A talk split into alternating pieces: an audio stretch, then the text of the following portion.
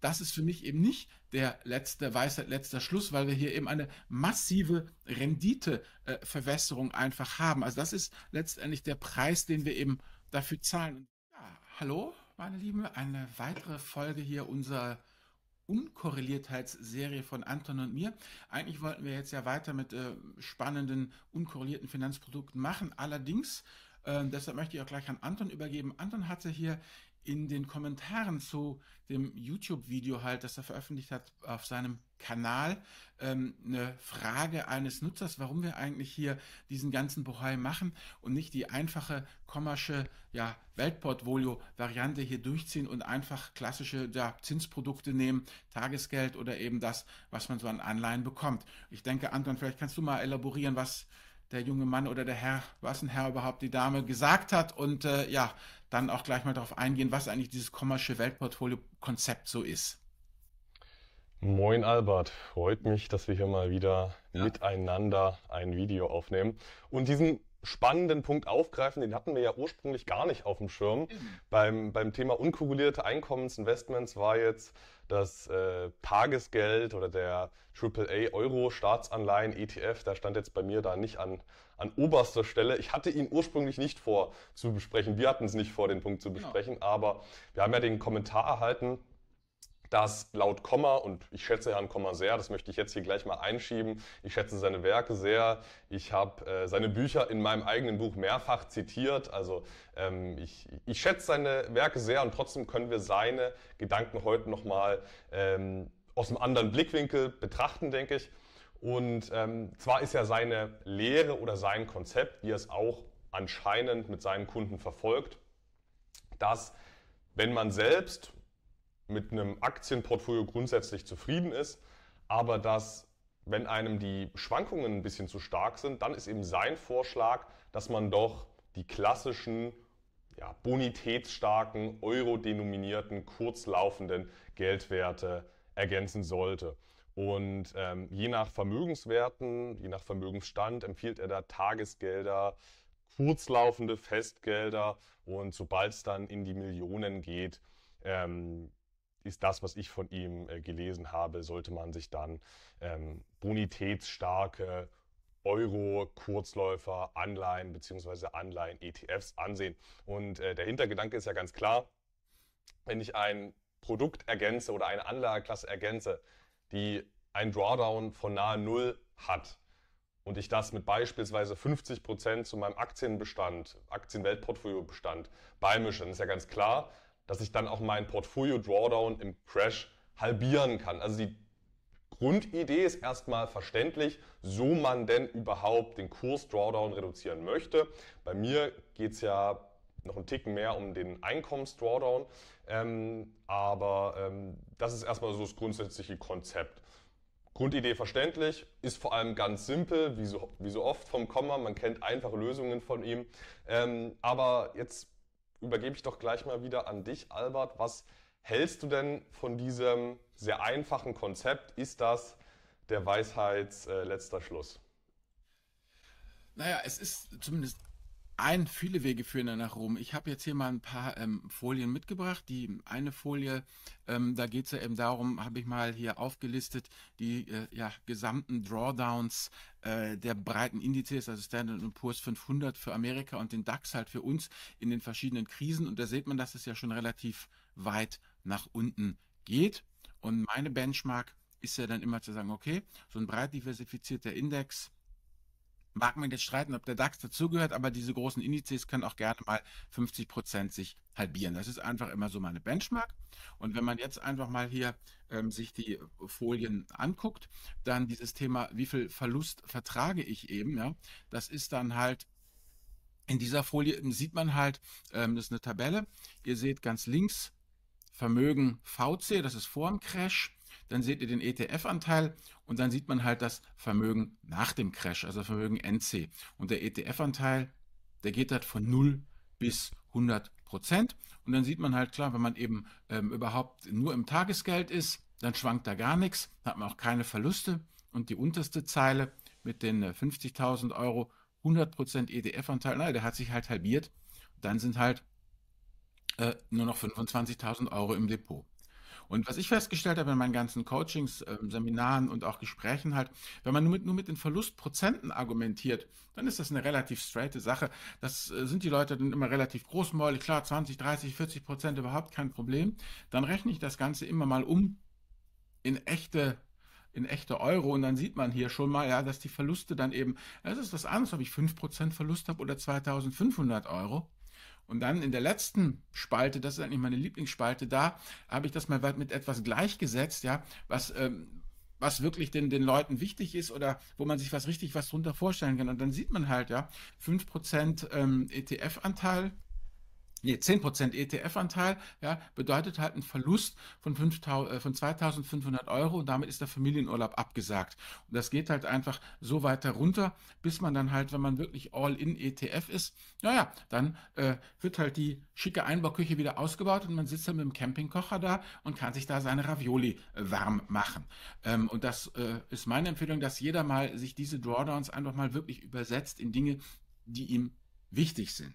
So, und wenn man dann jetzt für sich letztendlich dazu kommt, ja, dass was sozusagen für ein maximaler Drawdown man, man erträgt, welche Volatilität, welches Risiko man, man erträgt.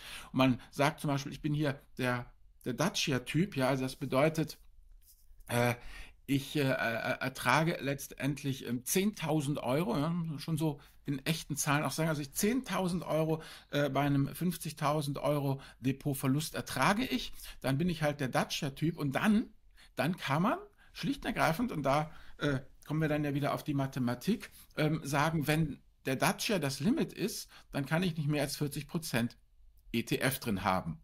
Und wenn ich dann sage, dann kann ich, wenn ETF äh, sozusagen 40 Prozent ETF im Depot maximal drin sein, um eben meine maximalen Drawdown zu ertragen, damit ich nicht aussteige, weil das ist ja das ganz Entscheidende, immer dabei bleiben, dann habe ich euch hier mal eine Folie eben mitgebracht, wie dann die Gesamtrendite aussieht. Und dann habe ich halt 40% mal 9%.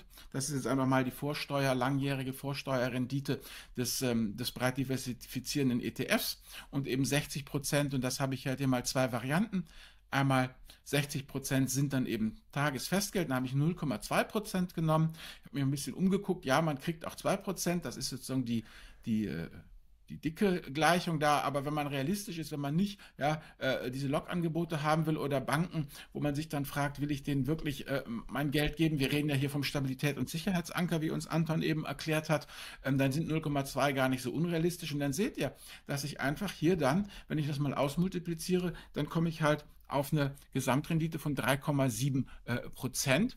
Und ähm, wenn ich sage, okay, aber ich, ich jage jetzt die Zinsen und ich kriege dann sozusagen für, meine, für meinen risikolosen Teil in Anführungsstrichen 2%, dann ist man auch erst bei knapp 5%, ja, give or take. Also das heißt, wir gucken uns mal die Inflation unten an, ja, die äh, äh lag praktisch seit März 22 zwischen 5,9 und 8,8 äh, Prozent. Wir haben jetzt irgendwie äh, im Mai 7, irgendwas gehabt. Also äh, um das mal zurückzuspielen, Anton, das ist für mich eben nicht der letzte Weisheit, letzter Schluss, weil wir hier eben eine massive Renditeverwässerung einfach haben. Also das ist letztendlich der Preis, den wir eben dafür zahlen. Und wir beide sind ja eigentlich, ist ja unser Wunsch, zu sagen, also äh, äh wir wollen ja letztendlich die Volatilität reduzieren, aber bei aktienähnlichen Renditen bleiben. Und dazu setzen wir die, die Unkorreliertheit ein. Und vielleicht kannst du noch mal ein bisschen was dazu sagen, weil der Vorwurf, der dann sehr oft den Ich-Kriege kommen ist, aha, ihr wollt ja den Markt outperformen,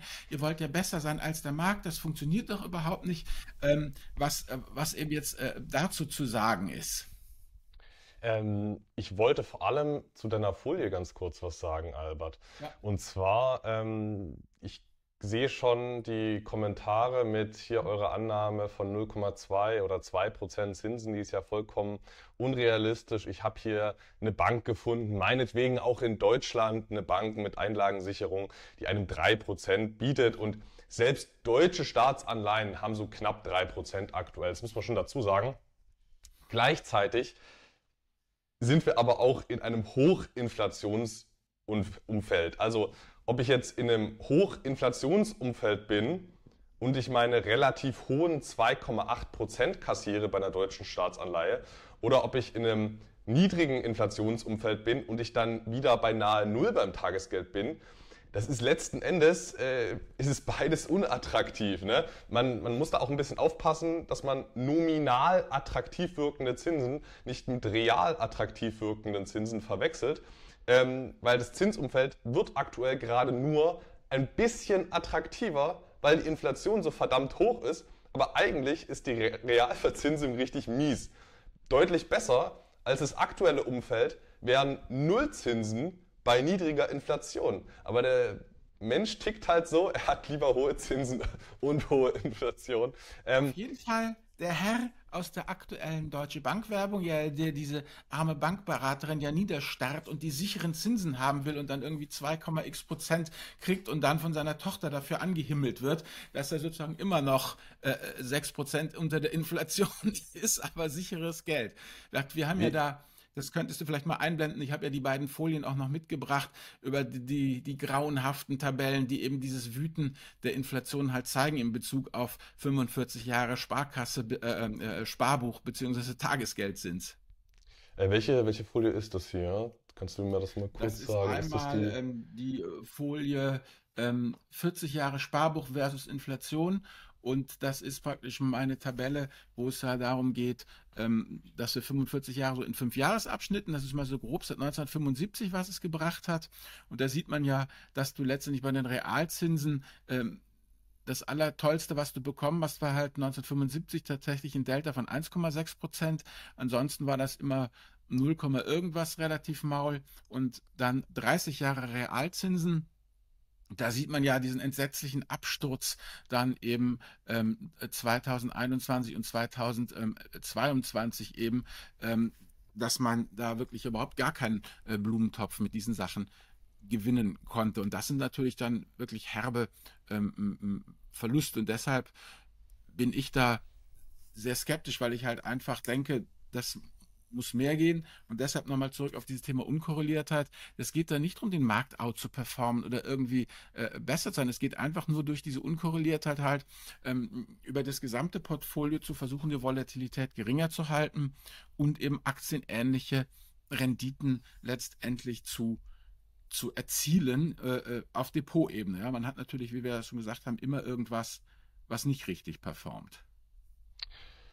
Da bin ich ganz bei dir, Albert. Mhm. Ähm, und ich habe ja einen leicht anderen Ansatz als du, Albert. Mhm. Ähm, bei mir geht es ja tatsächlich um die Glättung der, der Gesamtrenditen aus Sicht der, der Ein Einnahmen. Ähm, mhm. Wir können das gern, dann ganz gerne nochmal so ein bisschen aufdröseln. Möchtest du jetzt nochmal deine, deine weiteren Folien hier benennen und dann kann ich gerne nochmal erklären, warum für mich persönlich das nicht in Frage kommt, die Variante mit den Festzinsanlagen oder Geldwerten. Ähm, und danach können wir im Anschluss noch klären, für wen das überhaupt doch interessant sein könnte. Weil es gibt ja bestimmte Investorengruppen, die können sich sowas leisten, 30, 40, 50 Prozent in Tagesfestgeld bzw. Äh, AAA-Staatsanleihen. Ja, das müssen ja machen, weil da gilt ja die, die Einlagensicherung ja schon lange nicht mehr bei diesen Volumina sozusagen. Ja, was ich jetzt mitgebracht habe, ist, was nochmal wichtig ist, ist dieses Thema Rückschaufenster. Das ist mir auch immer eine Herzensangelegenheit. Und da habe ich ja dieses eine Schaubild hier, Aktie, Zick, Anleihe, Zack, die halt einfach mal ähm, zurückgeht. Das ist ähm, von Artemis Capital. Das ist eine US-amerikanische Investmentboutique, die sich mal die Mühe gemacht hat, eben ähm, seit 1883, 85 jedenfalls hier ähm, mal zu gucken, wie die Korrelation zwischen Aktie und Anleihe ist. Und ähm, wenn man sich das hier mal anguckt, dann sieht man halt ähm, diese roten Zacken nach oben. Das bedeutet, dass Anleihe und Aktie im, im, Gleichlauf sind und grün, dass sie halt eben gegentaktisch arbeiten. So, und jetzt kommen wir zu diesem Thema Rückschaufenster. Wenn du dir mal anguckst, die letzten 20 Jahre, also in der Jahrtausendwende, haben wir überall diese grünen Zacken. Da hat es hervorragend funktioniert. Die blauen Zacken bedeutet immer dann, äh, dass es nicht ganz so stark ist. Also praktisch, ähm, wenn es blau nach unten geht, dann habe ich halt eine milde äh, Unkorrelation, während die, die äh, grüne und die roten Pfeile halt eine starke Korrelation oder ähm, Unkorrelation halt darstellen. Also ähm, die letzten 20 Jahre, und das ist ja, äh, gilt ja schon als unheimlich langes Rückschaufenster, ja, ähm, das äh, äh, bestätigt das, ja. Aber wenn man mal guckt, ich habe da mal den Finanzvisier reingemalt, da wo ich geboren bin, da sieht man, dass seit meiner Geburt eigentlich der überwiegende Teil Aktie und Anleihe eher im, im Gleichlauf ähm, waren, also eben korreliert waren und nicht unkorreliert waren, ja.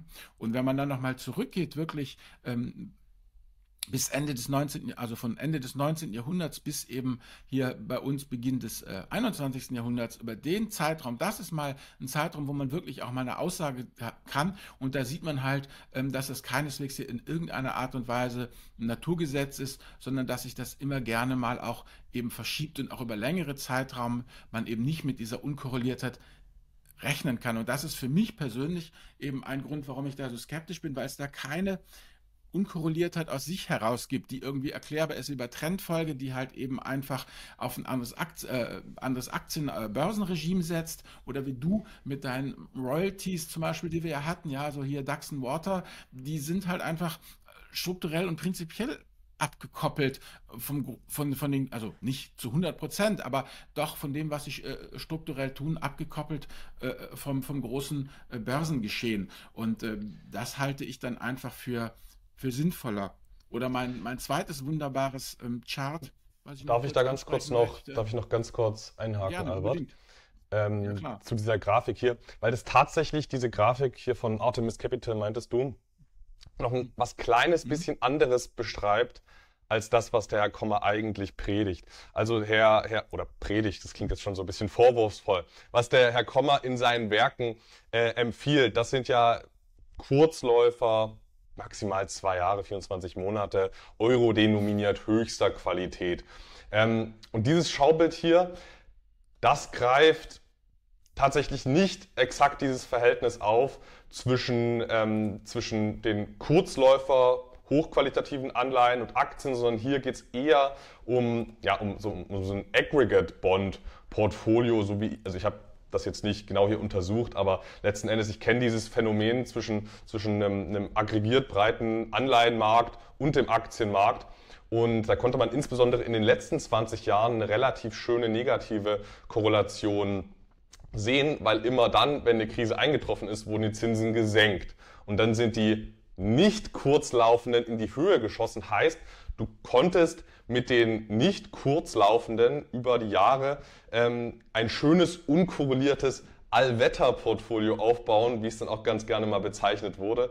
Ähm, aber auch diese Idee, mit den länger laufenden Anleihen zu arbeiten, sieht man ja hier in deiner Grafik, dass das auch äh, über längere Zeiträume nicht so wahnsinnig gut funktioniert hat. Aber ich wollte es nur noch mal einwerfen, weil das noch mal ein anderer Punkt tatsächlich ist mit diesen nicht extrem kurzlaufenden Anleihen zu arbeiten. Ja gut, die extrem kurzlaufenden, die bringen ja dann oft eben in den letzten Jahren im Niedrigzinsumfeld haben sie auch wirklich keine berühmten Zinsen gebracht. Also so oder so, entweder man ist in der Verwässerung oder die Unkorreliertheit funktioniert nicht mehr richtig, was ja auch kein Wunder ist. Und dann habe ich hier noch meinen schicken Chart aus der Financial Times, die ja hier mal mh, hm, eine, so ein Kreuz aufgemacht hat, eben ähm, äh, waagerecht ähm, die Aktienrenditen und senkrecht die Anleihenrenditen. Und ähm, dann sieht man ja diesen einsamen kleinen roten Punkt da äh, links unten. Das ist eben äh, äh das extrem negative Territorium, in dem sich eben Aktie und Anleihe gleichzeitig im Jahr 2022 äh, befunden haben. Das ist einfach nochmal so eine allgemeine Geschichte die ich jetzt auch gar nicht unbedingt auf das Thema Aktie-Anleihe äh, äh, angewendet haben will, sondern das gilt eigentlich dann ähm, für, für jede ja, Börsengeschichte. Für mich ist das eher sowas, es kann äh, 150 äh, Jahre lang gut gehen und dann fährt es halt voll in die Grütze. Also, äh, dass man sich einfach da auch lösen muss ähm, an der Börse von diesem, es ging lange gut, deshalb wird es auch wieder gut gehen. Das muss einfach eben nicht sein. Das wollte ich hier einfach nochmal mitgegeben haben. Und das ist ja auch für mich persönlich so ein Grund, eben nach dieser Unkorreliertheit zu suchen, weil ich halt einfach hoffe, dass ich eben, wenn ich äh, für zwei Anlageklassen äh, in meinem Depot so, so eine Schaubild mal bekomme, ja, dass ich aber noch genug andere Anleihenklassen haben, ja, die dann eben äh, im äh, rechten oberen Quadranten sich, sich tummeln, sodass das Ganze dann wieder halbwegs eben ausgeglichen wird, weil der Mensch einfach dazu neigt, ähm, es ging gestern gut, es ging vorgestern gut, es ging vorvorgestern gut und dann kann man das bis in alle Ewigkeit ähm, nach, nach, nach hinten ziehen, ja. Das ist immer mein, mein Lieblingsbeispiel da äh, als äh, Science-Fiction- und Fantasy-Leser, wenn du da mal wieder so eine dicke Schwarte ausgeliehen hast, 300 Seiten, ja, und dann geht's los, auf den ersten Seiten sitzt der alte Mann vom Stadttor, was halb in den Angeln hängt und überhaupt das Ganze ist ziemlich ungepflegt von den Verteidigungsanlagen her und erzählt allen, die es hören und nicht hören wollen, die Orks kommen, die Orks werden kommen, wir müssen aufpassen, alle verhöhnen und verachten ihn und sagen, Alter, wann hast du das letzte Mal einen Ork gesehen? Ja, vor 70 Jahren, ja, was soll das denn? Und äh, du weißt schon, ja, du hast diese dicke Schwarte vor dir, 300 Seiten und der Autor wird sicherlich nicht ein, ein gefeiertes Werk abgeliefert haben, auf dem auf 300 Seiten ein alter Mann darüber jammert, dass Orks kommen, ja, und spätestens auf Seite 10, ja, riechst du den Brandgeruch und spätestens ab Seite 15 äh, hörst du die Schreie der Abgeschlachteten und auf Seite 20 stehen die Orks Anteporters und die Sache nimmt, nimmt Fahrt auf, ja. Also ähm, das ist einfach super wichtig, weil das ist so einer der Hauptbiasse des Menschen, auch diese lineare Verlängerung der Gegenwart in die Zukunft. Und ja. das ist eigentlich, deshalb habe ich das Ding mitgebracht. In guten wie in schlechten Zeiten, ne? das muss man auch dazu sagen. Ähm, ja, natürlich. Ich, denke, jetzt hast du sehr schön dargestellt, dass sowohl das Klassische auf die, auf die Kurzläufer bester Qualität zu setzen, sowohl das nicht so wahnsinnig attraktiv ist aus Sicht der Realverzinsung, als auch, dass die eher mittelfristigen, also das waren jetzt hier vorhin ja die, die zehnjährigen Treasury Bonds, dass auch die nicht verlässlich unkorreliert sind